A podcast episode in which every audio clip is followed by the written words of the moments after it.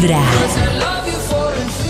Ustedes pueden escuchar lo mejor de Vibra en las mañanas o repetirlo a través de vibra.co o también nos pueden buscar en Spotify como Vibra en las mañanas o incluso nos buscan oficialmente como Vibra y ahí también van a encontrar hasta las investigaciones, el top del Instituto Milford, si se han perdido alguna investigación de la semana. Todo esto también está en el Spotify de Vibra.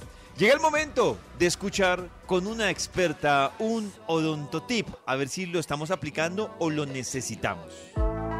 Una de las principales razones de consulta es la exodoncia de las cordales o muelas del juicio. Pero ¿por qué se llaman muelas del juicio y por qué deben sacarse? Bueno, los terceros molares empezaron a llamarse así en el siglo XVII. Los lingüistas pensaron que aparecían muy tarde en boca en comparación a otros molares, ya que emergen en boca entre los 17 y los 25 años, edad en la que las personas ya son más maduras o más sabias. Los últimos estudios sugieren que nuestros antepasados no estaban tan fuera de realidad, pues el cerebro alcanza madurez hacia los 25 años. Es decir, que a esa edad ya tenemos cordura y emitimos mejores juicios. Los terceros molares no siempre deben ser retirados. La exodoncia de estos se realiza solo si no tienen espacio suficiente para salir. No es posible realizar buena higiene y terminan dañándose o porque la posición en la que se encuentran generan alteraciones en el maxilar o en dientes adyacentes. Por esto es bueno a esta edad tomar una radiografía, hacer chequeos de rutina y estar atentos a cualquier cambio o molestia que podamos tener.